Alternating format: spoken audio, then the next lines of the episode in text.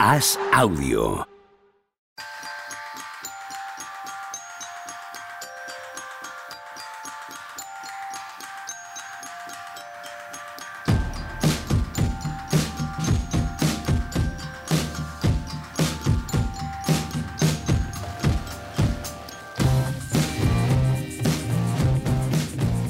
Vamos a ver si podemos. Vamos a ver si podemos empezar porque van tres veces que me pisan la entradilla estos profesionales. Unos más que otros. Hoy es 28 de marzo del año 2022. Debe ser lunes, así que esto puede que sea mínimo de veterano. ¿Qué pasa, Tony Vidal? ¿Cómo estás? Tú no has pisado, de los aquí presentes, tú no has pisado la entradilla ninguna vez. ¿Qué tal? Buenas tardes. Eh, sigo leyendo, sigo leyendo. Muy buena. ¿Qué tal? ¿Todo bien? todo bien, todo bien. Ah, escuchando y aprendiendo de vosotros que habéis hecho un seguimiento intensivo de la NCAA. Ah, hombre, hemos hablado del March Madness antes de empezar, es verdad. ¿Qué tal, Juan Marrubio? Tú sí tal? has pisado la entradilla. Ya, tío, pero yo no estoy en mi medio como vosotros. Yo estoy, sigo Pero ya aprendiendo sí, ¿no? de los mejores, ¿eh? Ya sí. O sea, ya eres, de los ya- mejores y un poco de vosotros a veces. ya eres también. protagonista, ya eres protagonista de uno de los podcasts, creo yo, ¿no? Que han tomado al asalto lo que es el panorama radiofónico nacional, creo. Creo que es como podríamos denominarlo. Ya te debes considerar casi una estrella de esto. Hombre.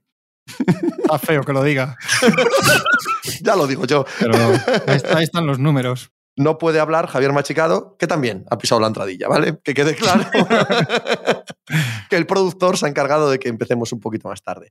Hemos hablado de March Madness antes de empezar. ¿Le interesará a nuestro público una mierda el March Madness o solo desde un punto de vista teórico, ¿no? Cuando llegue el draft, saber quiénes son los nombres y saber dónde caen, pero no ver un solo partido en las tres semanas que dura el torneo. Yo tengo bastante comprobado que a la mayoría del público español NBA lo que le interesa es eso, los, nombres que tienen que ver luego más con la NBA. Y hombre, es que ahora a todo el mundo le, a todo el mundo le interesa un, Duke North Carolina dentro de lo que cabe. Pero yo, más allá de eso, creo que, que, que no sale mucho del nicho, ¿eh? del nicho de aficionados que Yo tiene. diría, yo diría que ni el Duke North Carolina le interesa a nadie.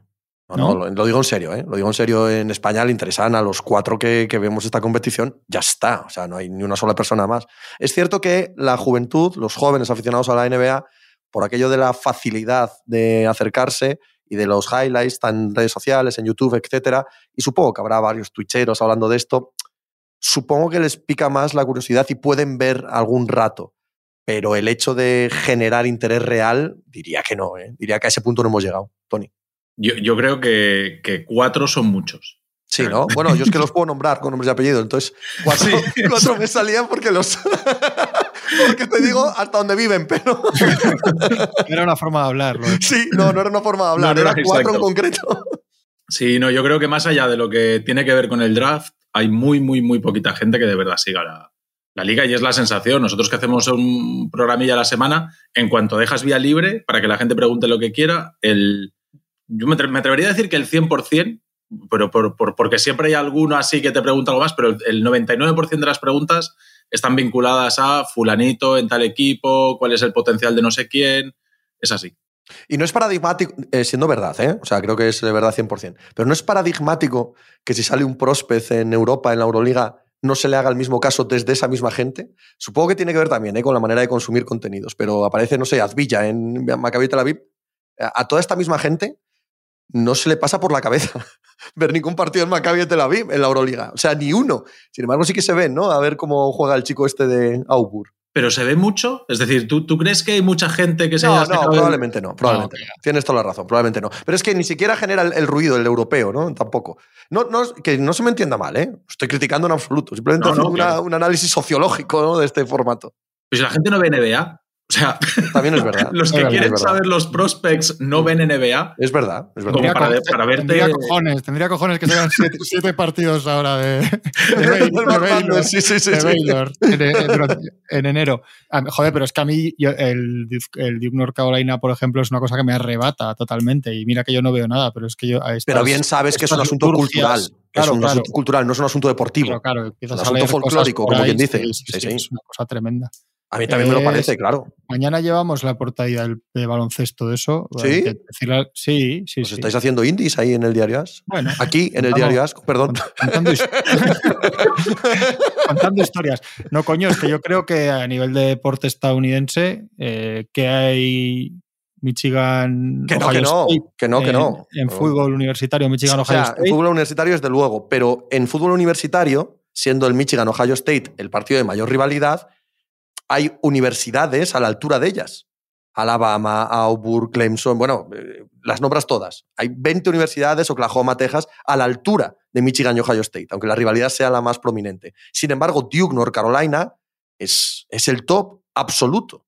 El top absoluto. No quiero decir que cada año sean los mejores, entendedme, ¿no? Pero no hay la, la atracción, la capacidad de atracción que tienen estas dos universidades y la rivalidad que han generado no hay nada que se le parezca. Es que en todo el deporte americano, que el Red Sox Yankees. Ese sí, ese sí. Ese sí está por encima. Packers, Madrid?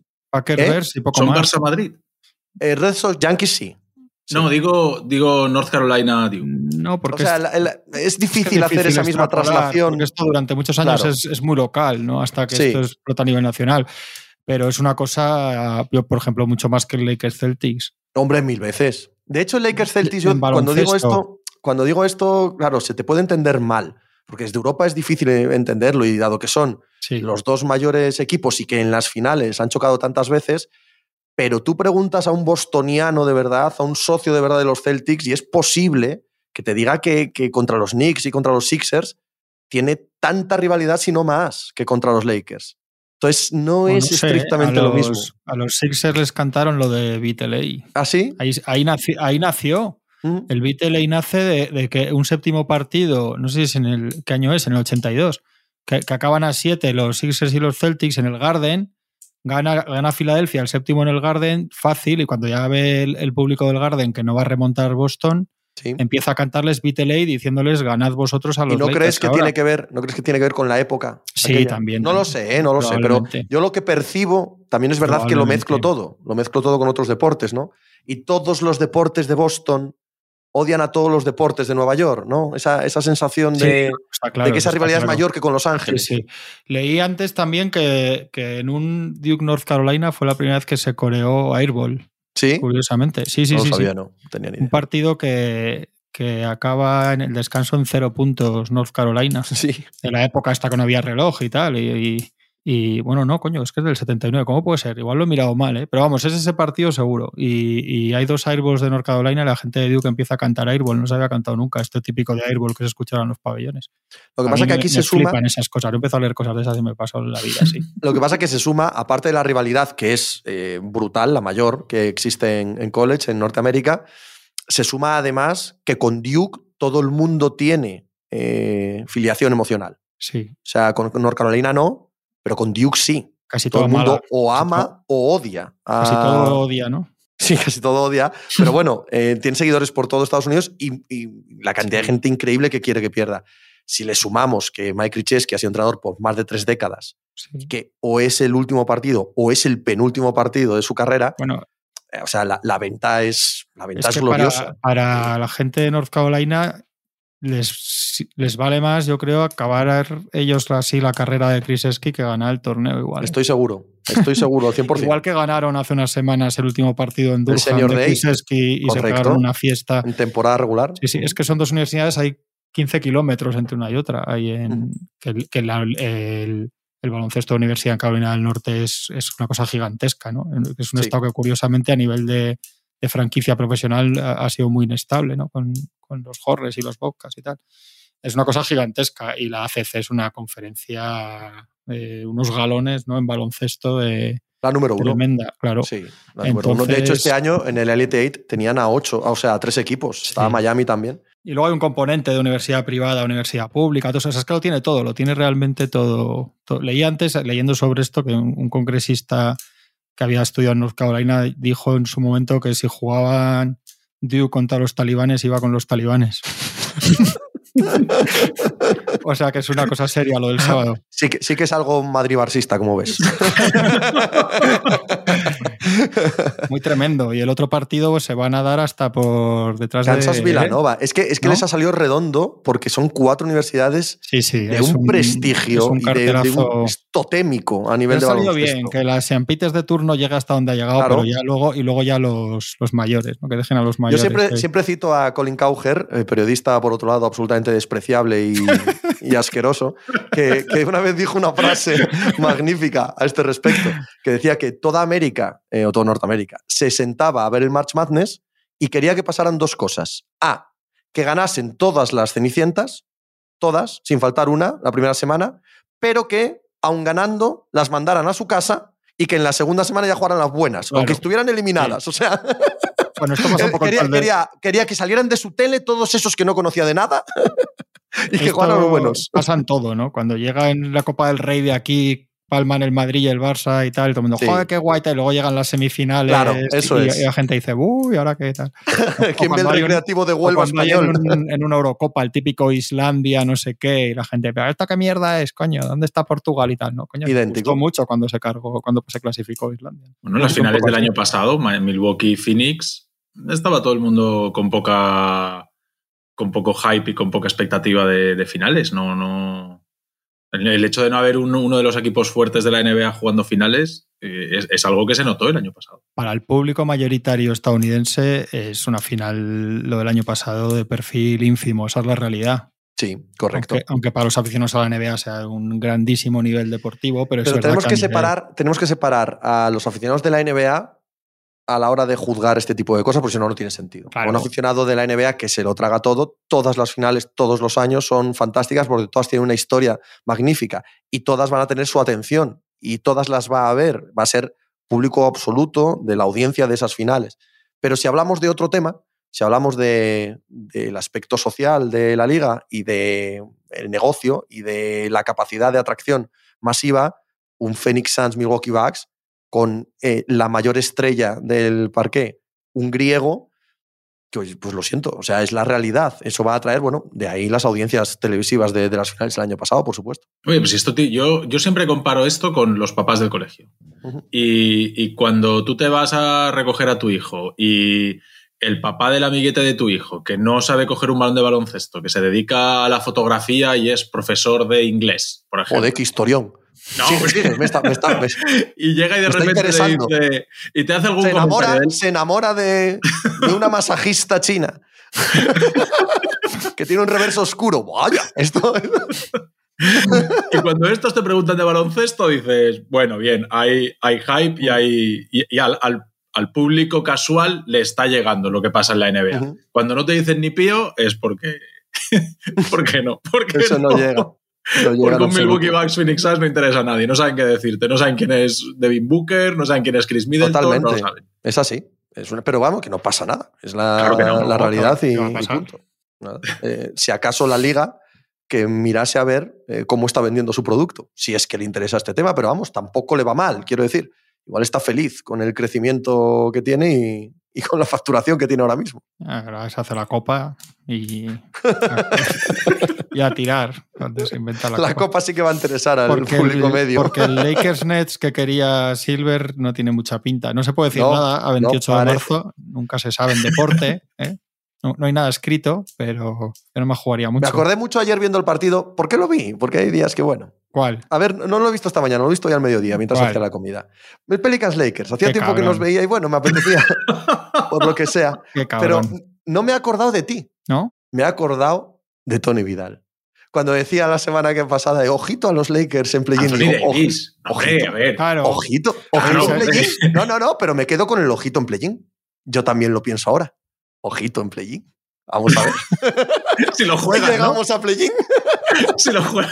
Bueno, hombre, sí, lo normal tiene que ser que no lo jueguen. Ya, No, lo normal. No, hombre. Eh, pues San Antonio, Que se- joder. que, Joder. se, que se lesiona a Lebron ayer.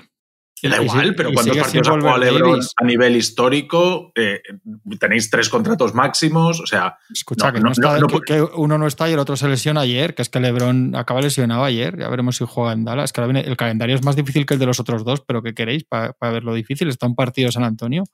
Y luego es que a los Lakers este año es que es de coña, porque es, es de risa la- el nivel de mala suerte unido a merecida, ¿eh? no es por por lloriquear, porque vamos, me importa un pijo lo que hagan los Lakers hace, hace ya meses este año. Pero es que Ingram no sé cuántos partidos Vuelve fuera, vuelve sí, sí. ayer, no está el sábado contra San Antonio, pero vuelve ayer. Esto ha pasado muchísimo este año, lo típico que le faltan tal. O sea, sale todos, eh, empiezan bien, se lesiona LeBron en la segunda parte, juega con el tobillo colgando, no vuelve Davis nunca, que parecía que iba a volver esto. Si es que es desesperante, vamos. El que se lo ponga, sí, es desesperante. O sea, que yo creo que lo normal es que no ganen. Si les tiene el desempate cogido San Antonio, bueno, están empatados 2-2 y yo creo que el Sí. general se lo tiene cogido. Coño, ¿tú crees que San, que San Antonio, si San Antonio tiene dos partidos con Portland y uno con Houston, he leído esta Sí, mañana. sí, y el, y el tiebreak lo tiene, ¿eh? El tiebreak lo tiene. coño, con el triple, además con el triple empate también. También, Es o sea, que lo el normal- normal- Pues de lo que que- estamos hablando, de lo que estamos hablando, es, es un mazazo, ¿eh? Para la NBA. Mazacillo, vamos a dejarlo así. Pero no los tener a los fuera. Lakers en el play-in, sí. No tener a los Sí, Lakers en el play-in, sí, sí, sí, sí. sí. Hombre. tú, fíjate, tú fíjate lo que consiguieron el año pasado con Claro, el hombre, Fueron más el- relevantes que hasta las finales de conferencia. Hombre, Lakers Warriors aquel ahí. Hombre, sí, sí, claro. el triple de LeBron y tal. Claro, claro, a, los, La- a la NBA los mata. Vamos a ver si echan un empujoncillo. Algo ahí. harán, ¿no, Juanma? Lo que van a hacer, como no se pongan No a meter sé. triples, ellos, como no baje Silver ahí a meter triples, no sé qué van a hacer. Que no es No, descartable. es que no se puede. Bueno, si fuera la época de David Stern, Hombre, mm, ahí, había, ahí metían los triples. ya te lo digo yo que entraban. se fundía la televisión y volvía la cámara y estaban ca- 14 arriba y nadie preguntaba nada. Sí, no, es muy difícil que lleguen, la verdad, ahora mismo. El partido este era clave, el de esta noche, lo de ayer era, era para los Lakers era una final y para los Pelicans, vamos, el que perdiera ayer estaba listo, para mí, en mi opinión. Les queda otro entre ellos, pero... Bueno, hombre, que tiene que llegar San Antonio, ¿eh? No es tan fácil. Coño, pero es Y que no, que San Antonio, ganar. San Antonio es capaz es- de ganar a no sé quién, pero de Claro que ganar San estos Antonio, tres San también. Antonio- Los San Antonio dos- es un equipo de mierda. Es un equipo Sí, de pero, mierda. pero Pero los dos de que- Portland los va a ganar. ¿O no? O que no. verdad es que que- hemos visto resultados ridículos con, con- con estos equipos, tío. Igual ganando los tres que os he dicho le vale ¿eh? a San Antonio. Todavía quedan siete, ocho. Por, por eso. No, no lo sé, no lo sé. Que, o sea, que, que, vale, yo entiendo que lo que quieres que decir, jugar pero con los Mavericks, con los Warriors, creo que con los Jazz, los Pelicans. a los Jazz ahora. Sí, Bueno, los los ahora lo Warriors gana cualquiera. tampoco. Ya, coño, pero, pero hablamos de quién hablamos. Oiga, Sí, que, que no, que sí. le puede jugar LeBron y vuelve Davis, pues igual la apañan, pero vamos. ¿Qué más? Pero Davis, a ver, a ver, ¿hay fecha? No, se supone que está casi listo, pero no está. Han pasado ya, creo que fue 17 de febrero, el día que, o 13, no sé. El día Hay, que se hay- cosas raras ahí. Pues es que la torcedura, yo cuando lo vi dije, esta torcedura es muy jodida. Cuando dijeron que no era tanto, dije que va. Y la de ayer de Lebron es idéntica. Lo que pasa es que Lebron es- está hecho por la Volkswagen. Pero si veis la. Yo me reía, había gente que decía que si era cuento y tal, para la segunda parte rajarse. Si tú ves la captura de la, de la torcedura, es de estar un mes y medio fuera también. Pues se le tuerce el pie entero, se le dobla. Pasa que este cabrón no aguanta más y tal, ya cada vez menos con los años, como faltaba. Pero vamos, que es que es. La gente Es que una estaba pena ayer toda- un poco pendiente de los de estaba LeBron. desesperada. ¿Por? Porque sí, pues porque LeBron, joder, nos puede gustar más o nos puede gustar menos, pero, pero estamos hablando de uno de los dos, tres mejores jugadores de toda la historia. Dos, dos. No hace falta. No, no es necesario meter al tercero. Podemos decir dos. Bueno, sí, para mí sí, para mí sí. Sí, sí. Magic y él. Ve- Venga, pon tres. Si, si Magic, quieres, pon Karim cuatro. Venga, vamos a seguir hasta, vamos a seguir hasta pero- que llegues. Venga, venga. Estas cosas, vamos a por ello. El, el primer año de LeBron en los Lakers, este año, si no juegan play-in, hombre, para la historia de LeBron no es Pero ¿y relevante. ¿cómo, y cómo quieres, ¿Cómo quieres que se acaben las cosas? ¿Cómo quieres que se acaben? ¿Cómo acabaron todos? ¿Cómo acaba el ser humano en general? Quiero decir. Sí, sí, ¿Cómo, sí, cómo sí. quieres que se acaben las cosas? Que un día diga hasta aquí. Bueno, no, no lo sé, pero, pero él sigue rindiendo, o sea, por- porque si, no es porque él no esté dando el rendimiento que corresponde a, a su posición en el equipo y tal, es por el entorno. O sea, es que el equipo no da para más. No es que Lebron no dé para más, yo creo que Lebron está por encima, por, con- eh, por creces, o sea, con creces, superando el, el rendimiento que podíamos esperar de un tío a los 37 años, incluso del propio LeBron James. No, de LeBron no, pero de un cualquiera sí. Jolín, es De que, LeBron es que- no sé, de LeBron no sé. Este, es que aún, aún le ves ganando partidos Claro, claro, que totalmente. pero, pero de una, con una solvencia y un dominio que dices, madre mía, podrá defender más o menos, no sé qué, pero, pero el tío delante es que sigue siendo pom, pom, pom, pom. Un día 37, el otro día 56, el día que es televisado contra los Warriors, el otro 40, el otro 29. Sí, sí. O sea, Si está todo su draft entero retirado, o lo que es peor, como Carmelo. O sea, están absoluta y totalmente acabados todos. Sí. Sí. Y, él sigue ahí siendo candidato a MVP, como que dice. Entonces, todas estas cosas, pues como que quedan un poco raras en una carrera como la de LeBron, que cogía una banda y la metía en finales de NBA, pues. Yo creo que se recordará más de este paso el, el título de 2020. Sí. Porque es así. Luego de los Lakers te acordarás de eso, igual que de Jordan, no te acuerdas de los años de Washington o de, o de los primeros años en Chicago. Te vas, al final, más o menos, hombre, habrá quien recuerde y la gente que es más hater dirá, es que no sé qué, pero en general creo que le hizo más bien el, el anillo 2020 que lo que le pueda quitar los otros tres años. No hay duda, hombre. cada uno ninguna duda. Sí, sido muy ridículos. No hay ninguna Entonces, duda. bueno, ahí sí que salvo mucho ese legado, pero claro, es que estás hablando de un anillo. Nos ha jodido, no lo va a salvar. Uno, uno de cuatro. O sea, es, Ah, es, pero es que firmar. han sido- pero que, pero que es, que es obvio, Dos joder. años, o sea, claro, que no, no, no, que no hay claro, ni que discutirlo. eh, no importa ya nada lo que haga. En- pero si se le va a perdonar, Space Jam 2. Quiero decir, se le va a perdonar todo, absolutamente todo. Un anillo, no jodas. Pero que Space Jam 2 mola, Yo qué sé. He visto Bueno, lo mismo Space Jam llevado- 2 que toda esa gente que habla del Match Madness, eh, más o menos. Se ha dado el Rasi y es una vergüenza, porque está bien. ¿eh? El que quería la gente que hiciera. No, lo coño. que yo no entiendo es por qué la viste. O sea, no, no tengo ni el más, el más Yo. mínimo eh, sentido que tú veas esa Fui al pregunta. cine con mi hija, tío. Que te ¿Cómo den un premio Fui- por no al saber cine, hacer de ti mismo. Llevé a mi hija al cine y me pidió unas zapatillas de los Lakers. Después Ujú. las tiene. Muy bien. No sé si las tengo aquí. No hace falta. Que te den un premio por hacer mal de ti mismo Pues es, las has enseñado.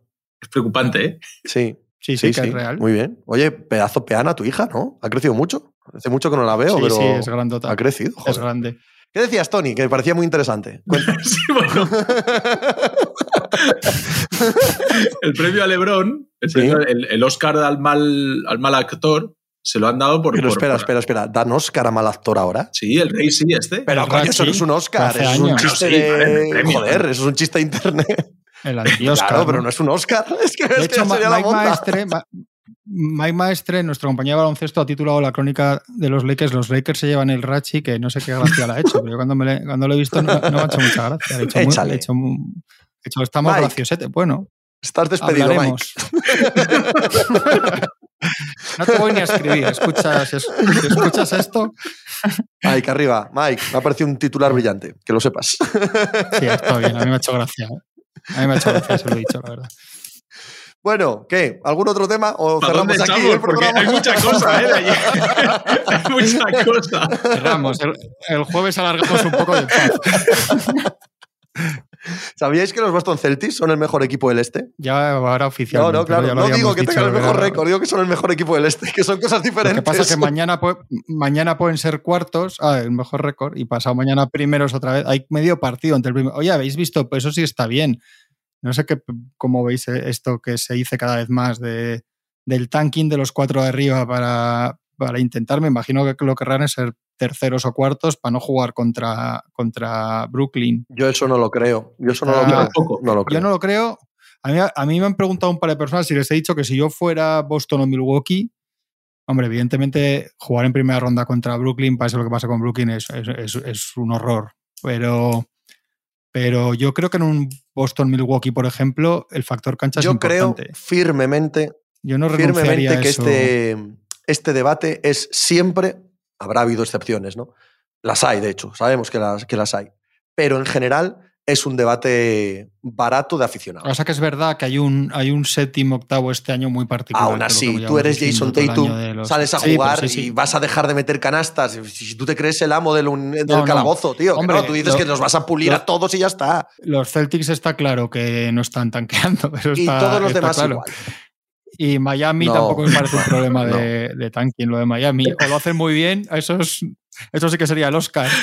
Si están No, actuando, hombre, pero- sería un pero buen tú- Oscar. Cualquier profesional de ese nivel se cree la última Coca-Cola del desierto. Cualquiera. Porque si no, no llegas allí. No, Entonces lo no único que piensas es que se preocupen los demás. O sea, no hay más. ¿No creéis que, que la sensación de los de arriba viendo estos Nets? Porque sí que es cierto que cuando los Nets ganan a Miami, leo por redes sociales mucho el, madre mía, la defensa de los Nets, han apretado, tal, no sé qué. Y, y no fue mi sensación. Mi sensación fue de, de que es que, de que en. Miami era terrible lo que estaba pasando y que, y que es más problema, era más de mérito de Miami que mérito de Brooklyn. Y ayer, es cierto que en back to back, pero ayer los Hornets les meten mano. mm, no voy a decir que bien, bien, pero, pero, pero dejando bastante en evidencia lo que hay que hacer para ganar a estos Nets. Toda la pinta es que, se la van a pegar porque no han hecho nada lo que tenían que hacer y que va a llegar un equipo que sí que lo hace, como Boston el que sea, y se va a acabar. Es lo normal, lo que es que llevamos diciendo lo mismo. Es que yo creo que los de arriba deben estar. Oye, tío, llevamos casi 80 partidos ya jugados y estos son lo que son. y ayer se ve claro que Dragic, o sea, que no puede haber un quinteto en pista con opciones de nada en playoff que estén a la vez en pista Dragic, Kyrie Irving y Seth Curry. Con eso no puedes ir a ningún sitio. De hecho, solo con Dragic ya no hacía falta que siguieras. O sea, solo, con nombrarle ya era obvio. Sí, pero yo sí entiendo que, veas venir en playoffs a Durán y Kyrie con todo lo demás que tal, digas, joder, vaya primera ronda. Normalmente las primeras rondas otros años son Orlando Magic, Detroit Pistons. Pero eso lo piensas el día que empiezan, o el día antes, o el día que te tocan. Pero eso no lo piensas cuando quedan tres partidos. cuando quedan tres partidos, tú dices, yo, soy el mejor, yo voy a ganar, somos un equipazo. Y... Yo lo creo, porque además, además tampoco sabes si van a ser primero o segundo, o sea, séptimo octavo, con lo cual tendrías que irte a tercero. Y es lo que te digo, es que si, si no te atreves a jugar contra estos Nets viendo esto, yo creo que pierdes más entre equipos con esas pistas como Boston y Milwaukee. Yo creo que pierdes más si regalas esa ventaja de campo, que es que ahí, eh, eh, si Milwaukee está bien, eso sí que puede estar milimétrico y ahí sí que cuenta el factor cancha, etcétera. Filadelfia, lo de Miami está claro que no es un problema de tanking, que es un problema de, una terrorífica descomposición. Y te queda Filadelfia, pues que lo mismo. es que tampoco es tanking. Filadelfia es un día bueno de Harden y dos malos y ya está. Y que, y que Milwaukee tiene que estar pensando en jugar finales de conferencia y debe estar pensando, oye, esto ya medio partido de jugar finales de conferencia contra los Celtics, por ejemplo. En casa. Y jugarlo en casa. Hombre, por Dios. Pero si es que, si es que ahora mismo Milwaukee y Boston ya no es porque ellos mismos se vean en el espejo. Lo vemos cualquiera. Hoy, ahora mismo, cualquier final del este, mira que han estado igualados durante todo el año y no sabíamos separar grano de paja. Ahora mismo, cualquier final del este que no sea Bucks Celtics es una sorpresa. Ahora, en este preciso instante. ¿Cómo no van a apurar hasta el final la posibilidad de que, de que esa eliminatoria la tengan de cara. No jodas, que el ochenta y tantos por ciento de los equipos en séptimo partido ganan en casa. ¿Miami levanta el vuelo? A mí me da la sensación de que los problemas, lo que hablábamos la semana pasada, Yo creo que no. los problemas han sido tan profundos, ¿vale? La exhibición impúdica de sentimientos revela eh, problemas tan profundos que me cuesta mucho imaginarlo. ¿eh? Como tú dices, somos personas siempre. y somos rencorosos y somos egoístas y, y, eso no se arregla. y tenemos malos días y tenemos malas sensaciones. sí. Que en, una reunión de esas de jugadores o que se arreglen esas cosas es rarísimo. Rarísimo, rarísimo. Y esto parece que ha entrado en barrena. Mira, Juanma, la que le ha guardado a My Maestre. Esto. La gente, claro, trabajan juntos y esto, esto, esto queda en el alma. Así es. Y además que por equipo es inferior. Aparte de todo, la mejor versión de Miami no es mejor que la mejor versión de Boston ni que la mejor versión de, Milwaukee. Tampoco es mejor que la mejor versión de Filadelfia. Solo que esa la vemos, como bien dice Juanma, una noche de cada ciento. De traca el partido de ayer, ¿eh? de los Sixers. Terrible. Pues es que hay, días que da mucho asco tío. mucho asco la forma de jugar, digo, que es lo que tiene este jugador, que ha sido, con todo lo que ha sido, hay días que es que es indefendible y es una cosa que le pasa a él. Hay otros jugadores que fallan mucho, que tal. Él, hay días que es una cosa verlo, esta, esta sensación que transmite de, apatía, lentitud, desinterés. Es que le pasa y se le nota Para mí, después del partido de ayer están muertos. ¿eh? O sea, y a lo mejor ganan el anillo y después sale alguien y me dice, ah, Tony GB. Pues puede ser. Pero lo que, lo que se vio ayer de Phoenix diciendo, no, no, no, no, Chris Paul, además. Chris Paul, el actual Chris Paul, que no es el Chris Paul de hace dos temporadas, es un Chris Paul menos explosivo y menos rápido, diciendo, no, no, no, no, ponme tú el bloqueo que yo quiero que me defienda Harden, una y otra vez. Que en ataque no, sea, no se vaya de nadie Harden y que en defensa sea el sitio donde el rival le está buscando las cosquillas y que incluso Chris Paul le supere en uno contra uno, una y otra vez. Uf, uf, uf, uf. Y esto sin llevar una carga de partidos sobredimensionada, de llevar tres semanas jugando noche sí, no, noche no, al, al 100%.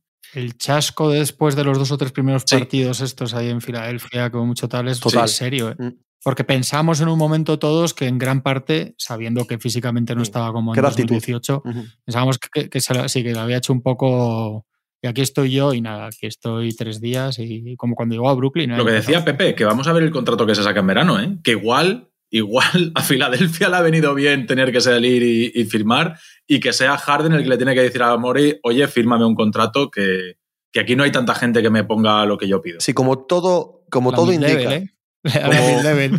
sí, como todo indica, eh, esta gente, y ahora mismo yo estoy con Tony al 100% y con Juanma, ha dicho lo mismo, eh, este equipo no solo no hace unos buenos playoffs, o sea, no es que te gane Boston o Milwaukee en siete partidos, no, no, sino que no compites con ellos y ahora mismo no está para competir con ellos, el futuro de James Harden como estrella se tambalea totalmente. Y es diferente a tener un Russell Westbrook que no te quedan más huevos que pagarle, a tener que pagarle este verano.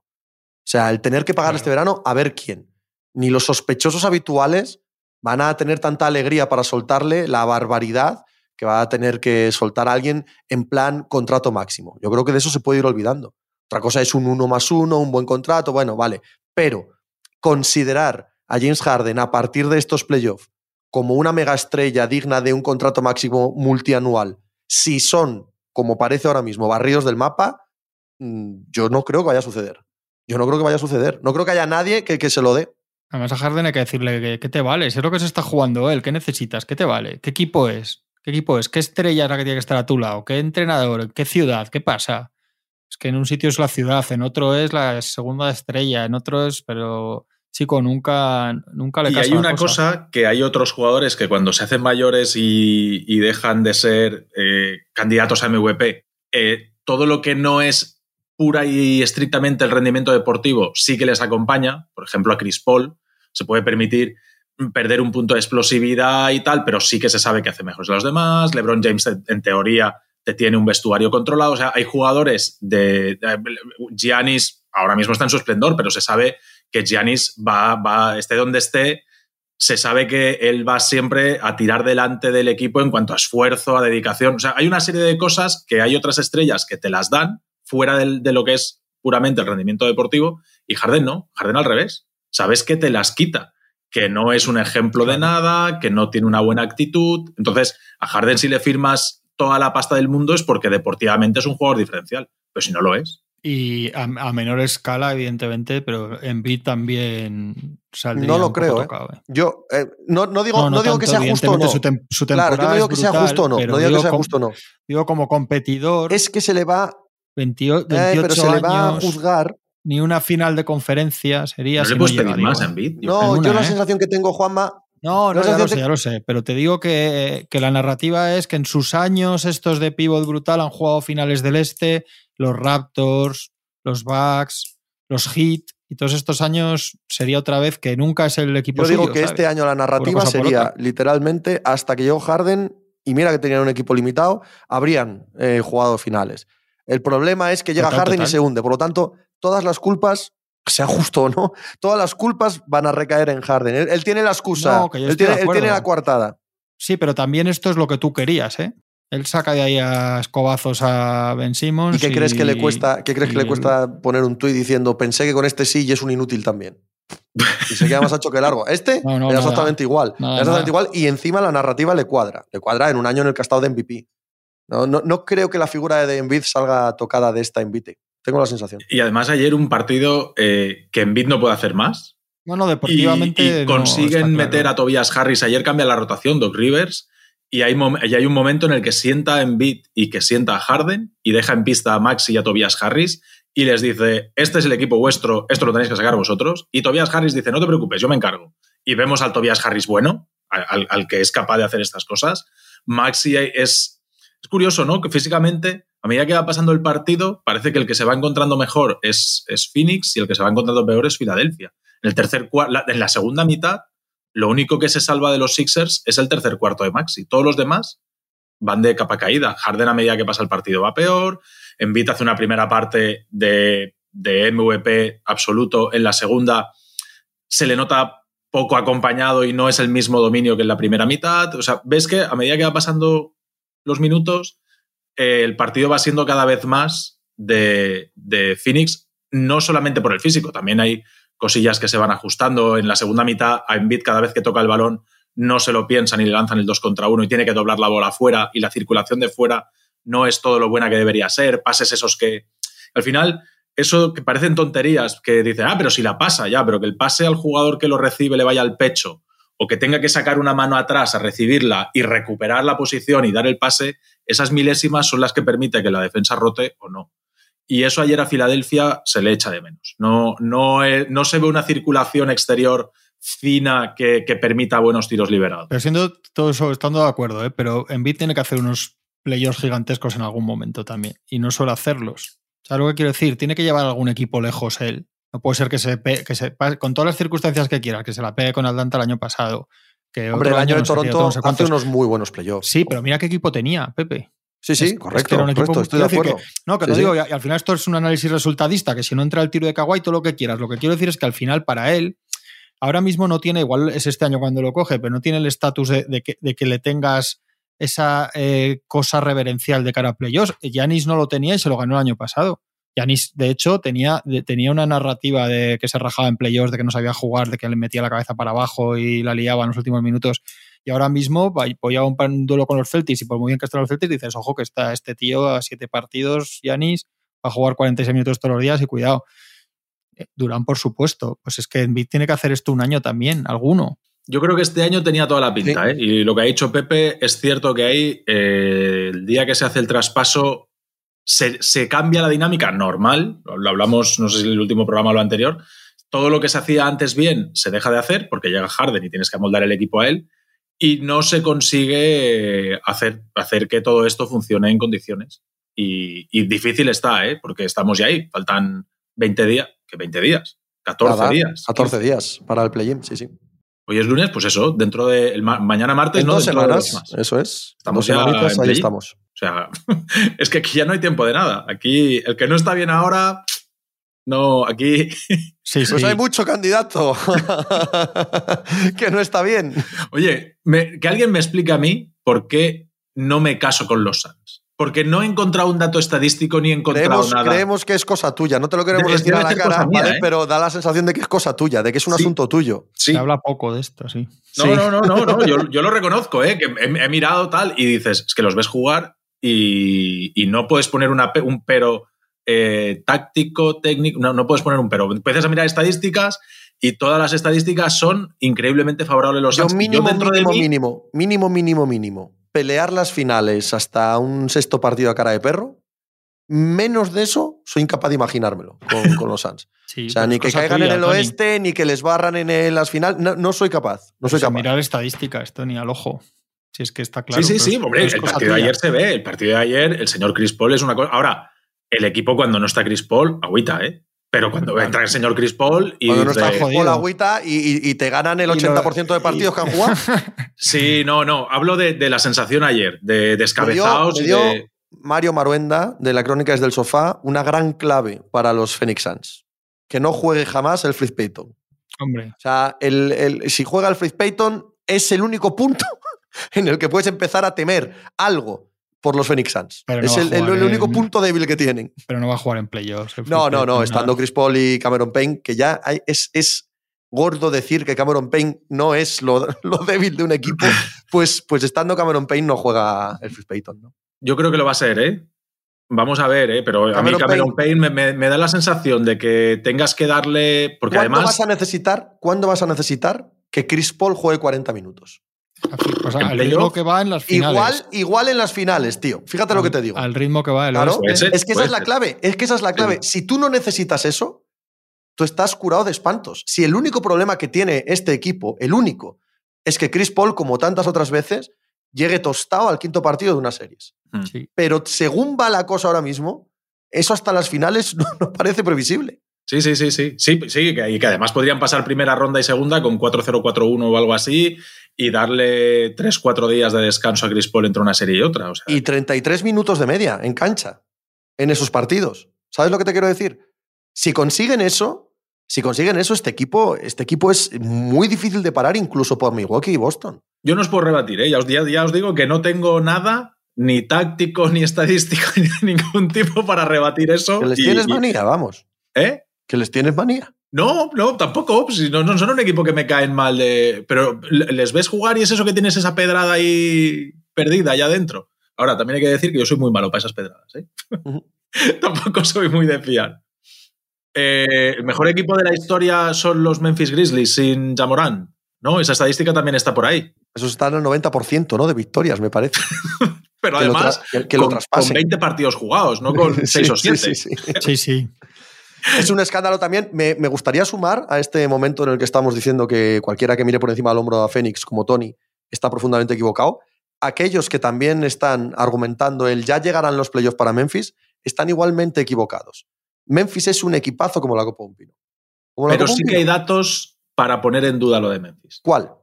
Que las fortalezas de Memphis en playoff, eh, o sea, es como, como, a ver, está cogido con pinzas, ¿eh? es como decir, las fortalezas de los Sixers son los tiros libres de Embiid y de Harden, pero después se pita menos, bueno, las fortalezas de los Grizzlies son, es el ritmo, es, es eh, el número de posesiones, los rebotes en ataque, son muchas cosas que normalmente cuando se juega baloncesto de playoff, que sabemos que hay algo de diferencia y, y, el arbitraje también es un poquito diferente, son cosas que van un poquito en contra de los Grizzlies. Y lo ves, yo con Grizzlies sí que digo, estos, estos son unos, unos inconscientes totales que van a ir como locos igual y les va a dar todo igual.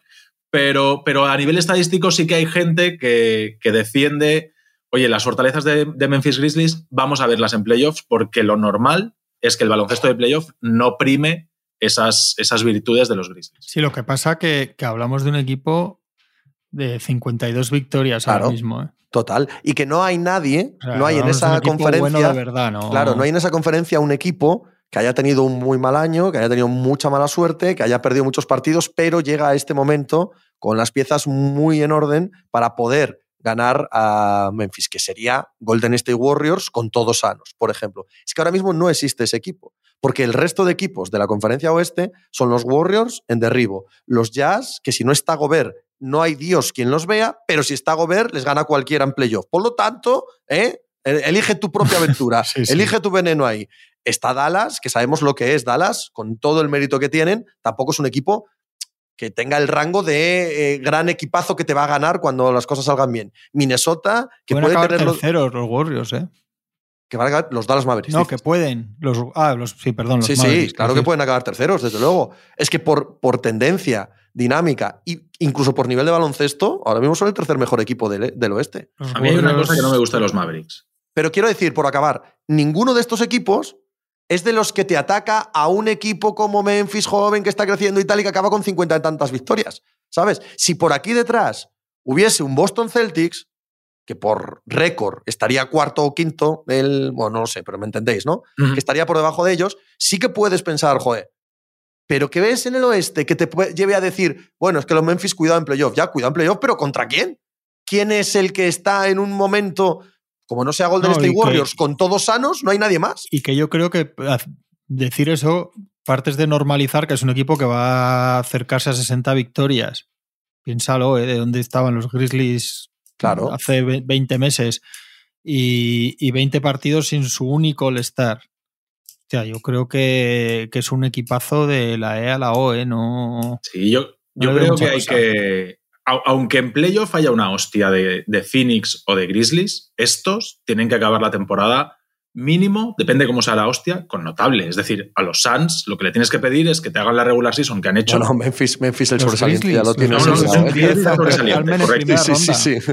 Grizzlies es sobresaliente. Oh, que palman en primera ronda. Aunque palmen en primera ronda. Aunque Memphis, sí. en primera ronda. Memphis sí. sí, sí. Memphis sí. Sí, Memphis sí. Phoenix no. Phoenix, Phoenix, no, no, o sea, Phoenix no. Cuidado, la temporada es la hostia puta y Sí, son finalistas, sí. pero claro, sería como cuando Dallas, ¿no? Cayó en primera ronda Claro. siendo, siendo el número uno de, de la temporada regular. Eh, bueno, pero vamos, los otros de sobresaliente fijo, Mm. pase lo que pase.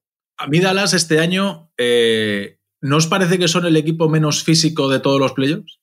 Eh, metiendo en físico centímetros de altura, eh, capacidad atlética, fuerza, eh, eh, to, todo, to, envergadura, wingspan, to, todas estas cosas que cuando hablamos de físico se meten ahí dentro del mismo cesto, que son jugadores atléticos, potentes, con rapidez, capacidad de salto, buenos defensores, ahí eh, Reggie Bullock, Dorian Finney-Smith, ¿y cuántos más englobaríamos con un físico por encima de la media NBA, en los dos lados de la pista? Por encima de la media, ¿eh? O sea, estamos hablando de buenos jugadores físicamente. No, probablemente no. Entonces, claro, ahí hay una cosa que cuando llega a playoff, a mí me da un miedo de. pero estos tienen, estos tienen la clave Claro, la clave es eh, un jugador candidato a MVP. eso, eso te cambia, eso te cambia toda la narrativa. La suma de elementos no tiene nada que ver con el resultado. Es, un correcto. Que, si juntas todas las piezas no tiene ningún sentido que estén donde están ni como estén y que ganen los partidos que ganan.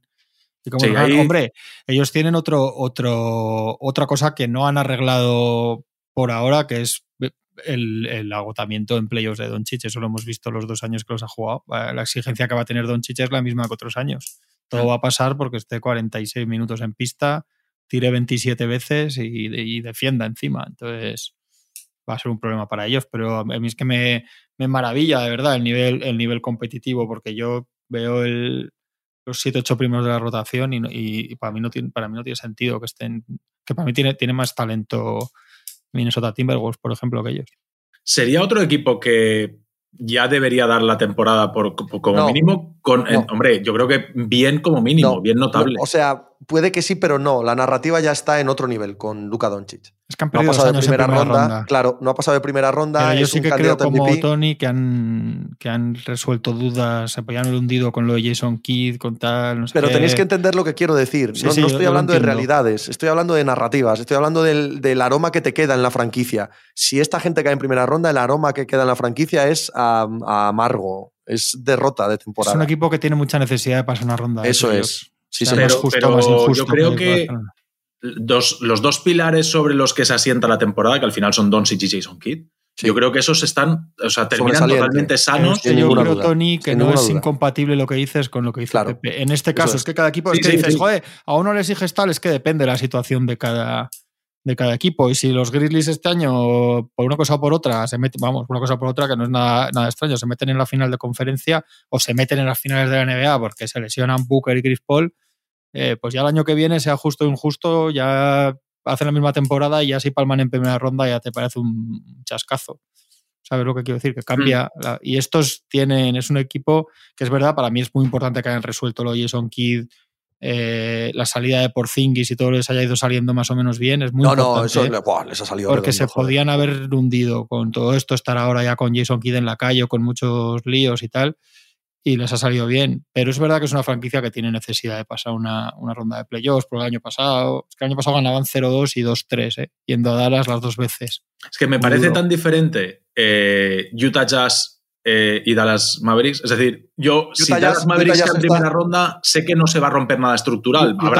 no, pero no se rompe, es diferente. Es diferente, no se rompe. Utah ya se ha roto. Sí, Utah ya está roto, correcto. ¿Habéis visto lo que ha dicho Donovan sí, Mitchell? Sí, sí, sí. Que estoy, sí, estoy orgulloso de los jugadores que se han vestido. De los que sí han jugado, ha dicho. Eh, que se puede tomar. no, no. La típica frase que no dice nada o sí, bueno. Pues, lo dice todo. lo dice absolutamente todo. Pues pero ¿cómo, le dan un balón? ¿Cómo tiene la cara tan dura este tío? Ostras, de verdad, yo estoy súper decepcionado con la evolución de este año de Donovan Mitchell. ¿eh? O sea, me parece un jugador que en lugar de de mejorar y hacer un equipo mejor, está retroalimentándose a él mismo para intentar ser mejor y eso le está convirtiendo en peor Hay jugador. unas infulillas, es lo que está retroalimentándose para pirarse de allí y para irse un equipo gordo de mercado, digo. Da la sensación. Este, es lo, este es lo que está, empezando a aparecer lo que la gente erróneamente pensaba que, era Devin Booker, ¿os acordáis? Sí, sí, sí. La, famita que tuvo Devin Booker, pues al final el que va a ser eso. Eh, el Devin Booker al final es un tío impecable, tal. El día que tiene que meter 40 los mete, el día que mete 20 está tan contento, defiende hasta donde le da, no sé qué pasa y el que se está volviendo un poco loco de, de tal es, es, Donovan Mitchell, sí. Cerrando el círculo del programa y volviendo a la teoría de Tony Vidal del principio del programa sobre si algo traspasa y va al padre de, de, los niños del colegio y tal, no sé qué, el viernes pasado... Al marido de la China. me invitaron a un podcast, me invitaron a un podcast el viernes pasado, podcast no deportivo, ¿vale? Para charlar y tal, no sé qué. Y, y me hablaba el chico que no tenía ni idea de deporte, eh, dice, pero ¿no pasa que en España se habla demasiado de Doncic? Que es un tema que quizás te suene, Juanma. ¿No pasa, ¿No pasa que aquí se habla un poco en exceso de Doncic? Yo tengo un amigo que sigue la NBA y me dice, se habla mucho más de Doncic, por ejemplo, que de un jugador que seguro que ni conoces. Y me dice a mí que seguro que ni conoces. Y yo digo, ¿cuál? Y dice, Donovan Mitchell. no supe no supe atacar. No supe atacar el resto de la conversación. Dijiste, bueno, puede ser. No, lo primero que le dije es, pues no lo conozco, pero supongo que será bueno. El caso es que luego pasé a explicarle por qué creo que se debe hablar más de Doncic que de Donovan Mitchell. Pero no traspasa Donovan Mitchell, es lo que quiero decir. Culturalmente no, traspasa, no lo conoce ni su padre. Ha hecho partidos en playoffs de 50 y tantos puntos y tal, y no. Por eso, Por eso quiere irse de Utah. Por eso quiere irse de Utah, evidentemente. Está claro, es verdad. Al final es que es lo mismo, es esto de los votos del All-Star y estas cosas que nos, nos, descojonamos y luego los jugadores al final lo tienen ahí en mente. ¿eh? Y lo de los sí, que sí. Pero no es que lo tengan en mente, tío. es verdad que entre dos escoltas de súper talento y posibilidad de volverte un ganador, digamos, o un tío un poco chirigota hasta que alguien te meta en vereda, pues parece que Booker y Mitchell han cogido cada uno un camino. Ahora, ahora mismo parece. Pero este ¿qué ha hecho Mitchell para, para, que una franquicia a mitad de camino, vamos a dejarla a mitad de camino, ¿vale? No vamos a hablar de, de, una cosa hecatómbica. Vamos a hablar de una franquicia a mitad de camino con opciones de decir, ostras, es que si meto a Mitchell, de repente me convierto en candidato a jugar finales de conferencia. Totalmente, estoy de acuerdo contigo. Pues tener mucho talento. Individual. Y ya está. Sí, sí, por eso. Pero eso si hoy lo metes, pregunta para ambos, si hoy lo metes en Filadelfia por Harden. ya está, esto se puede No tengo claro que haga mejores a los demás, Pepe. No, es que no, no se lo hemos visto. claro, yo, te, yo, estoy de acuerdo en lo que decís. Estoy de acuerdo en lo que le decís. Pero yo te digo que los Sixers hoy estarían eh, mucho mejor que lo que están. siendo mucho peor jugador que Harden. Estaría Harden en Utah Jazz, ¿eh? Harden en Utah Jazz con Gobert. contento. Oh. qué buena. Oh, qué eh, maravilla. A misa de lunes por la tarde a las 7. es verdad lo de Donovan Mitchell, eh, pero también pasa un poco ahora ya. Es que hay jugadores como Bradley Bill. Hay un momento que cuando habla todo la Todirsa, ¿no? Hay un momento que le dice, vamos a ver, chico, tú primero, que sí que es muchísimo, sois buenísimos todos, pero es que en la NBA hay 40 buenísimos. Pero lo que estás haciendo últimamente con tu vida. Es el tocomocho de las estadísticas vacías. Hace tres temporadas. Mitchell. No, no, no. La, la, la narrativa de las estadísticas vacías. Hace tres temporadas, Carl Anthony Towns y Devin Booker eran unos desgraciados que hacían números porque, pero que no, que el impacto, que tal. Y decías, pero vamos a ver, pero, habéis visto lo que, quién tenían al lado estos señores. O sea, ¿de verdad pensábamos que en aquel momento eh, un equipo bien, con estos tíos como mejor jugador o ahí, ahí, bien rodeados, no podían ser equipos que ganasen muchos partidos? Yo, a mí, yo es algo que digo de los Spurs, por ejemplo, de John T. Murray. Mientras de John T. Murray sea el mejor jugador de San Antonio, San Antonio no va a ganar nunca muchos partidos. porque no da para más el chico. Pero no era el caso no, tiempo que no salía, ¿eh? ¿Eh? Hacía tiempo que no salía de Jonta. De Jonta, ¿Qué tienes con él, tío? Un muchacho honradísimo, tío. Sí, sí, sí, sí. Pero, pero, pero que, que, sí, que sí, pero si es que no hay ninguna queja que sea Oscar Robertson, joder. No, la queja es que no, que no es para, para un equipo que gane partidos. No, es, no puede ser el mejor jugador. Es un titular como la Copa de un Pino, pero no es un no es un, primera espada para un equipo que gane ni a un segundo. a mí también me parece un poco chufla, ¿eh? Es que es limitado, es limitado. De, gestitos también y tal. Ese equipo firma muchos cheques. ¿eh? Minnesota firma muchos cheques. Tienen mucho, mucha actitud, que se dice ahora, ¿no? Tienen, muchos muchachotes que tienen que luego quedar mucho la cara en playoffs porque son muy crispantes. Entre Beverly, Towns hace muchos gestos jugando, tío, es enseguida en cuanto tal. Mira, yo creo que es algo, es lo único bueno que ha llevado Beverly ahí y es a que todos pongan un poco de actitud de. Hagan gestos. No, no, no, los gestos creo que es una, una consecuencia, ¿no? A ver si fue Juan de querer ser un equipo un poco más duro. ¿Eh? ¿Qué he dicho? No, nada, nada, no lo quiero repetir. Vicente, ¿Tengo que escuchar después? Vicente. Que a ver si fue Juancho el que lo llevó. Ah. Oye, yo. Eh, Juancho lleva seis partidos de titular y ni tan mal, ¿eh? Sí, sí, totalmente. Cierto. Maravilloso. No, hombre, no, diferencial, pero yo creo que nos hemos equivocado con los españoles eh, a esperar que todo el español que vaya y que cruce el charco tenga que ser Pau Gasol. Y creo que eso es un error que tenemos todos. Y que tengo la sensación de que hay ciertos. Sí, tengo la sensación de que hay cierta distancia entre una cosa y otra. O sea, tengo la sensación de que es amplio. En lo que hay entre Pau Gasol y Juancho Gómez, creo que hay amplitud de, cosas, de cosas. Pero que, llevemos jugadores que de rotación. Que, tú no conocerás, como Ricky Rubio, por ejemplo que ahí tiene ese tipo de carreras, tío. Claro. No ha sido nunca All-Star, ni All-NBA, ni, igual, pero... ha estado muy cerca y ya está. Pero Ricky es un jugador con un talento Evidentemente. Claro, pues eso digo, Ahí que entre, vamos. que entre- que entre tener 5 o 6, calla, es que ahora tenemos dos chicos rookies que han tenido un año, el del año de Garuba ha sido muy difícil, ¿eh? Muy Sí. difícil. Muy difícil. Y como Houston drafte a uno de los dos primeros, van a coger otro pivote. Sí, claro. Y, y donde hay dos pibos jóvenes no hay tres. No, no, te lo digo en serio, ¿eh? Sí, sí, sí, sí, sí, Cuando vas a una situación así, Y ojo yo, para mí, porque Aldama se cría allí, hace el camino allí, igual tiene todo eso más mamado. Para mí tiene que ser muy duro, muy duro ir de Europa, de jugar en cuartos de final de la Euroliga contra el EFES, ir a los juegos, etcétera. Todo esto de la G-League y tal es muy para jugador americano, ¿eh? estadounidense. Para tener eso mamado, para saber lo que es, para saber cómo. O sea, no, no creo que haya sido un año fácil para la cabeza de, de Garuba también, ¿eh? Tampoco. desde el primer día, cuando draftean en tu mismo draft a un jugador en tu misma posición, más menos, ya tienes que plantar las orejas un poco. Sí. Ya es eso algo lo, he- que he dicho mucho, que no valoramos lo de Sengun. Al principio no dijimos, uh, cuidado aquí, pero teoría era más complementario. Es verdad que es que Garuba quizá va muy. Ese es otro viejo debate, va muy, va, se, se va verde allí, se va verde. Va muy justo, muy justito. Va muy verde Muy porque justito. él hace cosas ahí el día del EFES, cuando se lesiona Tavares, los cambios defensivos, pero hay muchos partidos de ACB que no te llaman la atención o juega poco. Eso eh, va a los juegos y en un momento que la selección española tiene una necesidad de cuando están los dos gasol tostados de físico y tal, casi no juega. O sea, hay, hay muchas señales.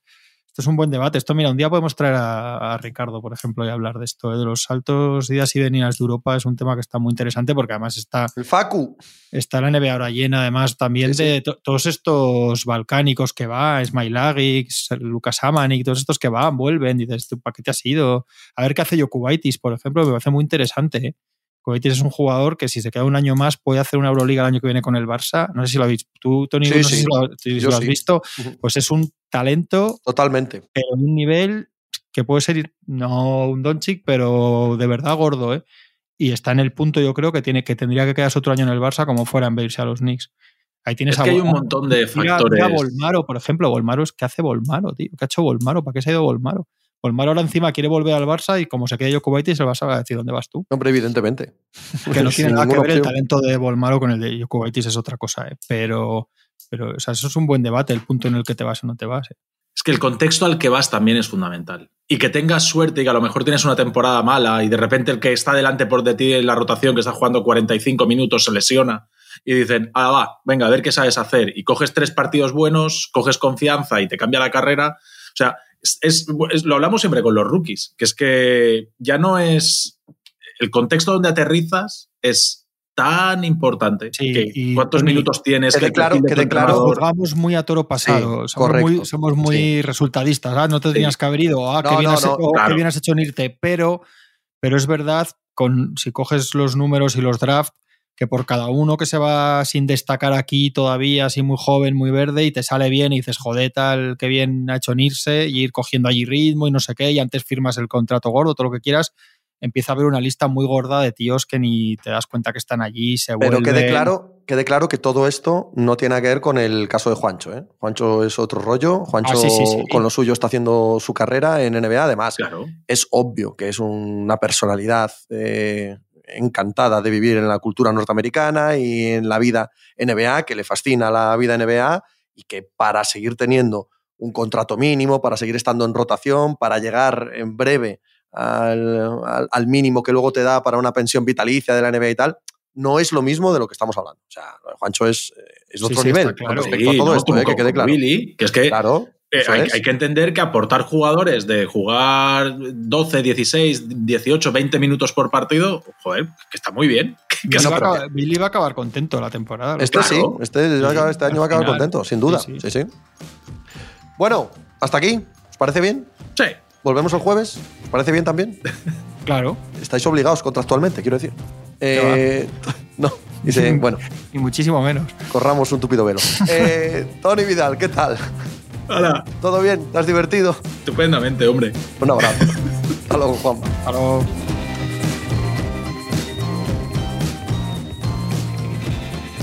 Pues muchas gracias por habernos acompañado en NBA Mínimo de Veterano. Muchas gracias por haber escuchado este podcast que es original de As Audio con la producción de Javier Machicado y la realización de Vicente Zamora. Síguenos en redes sociales arroba asaudio para no perderte nada y recuerda que puedes escucharnos en la sección de podcast de as.com, en la aplicación del diario As o en tu plataforma de audio preferida. Un saludo de Pepe Rodríguez con la compañía de Tony Vidal y Juan Marrubio desde la redacción del diario As.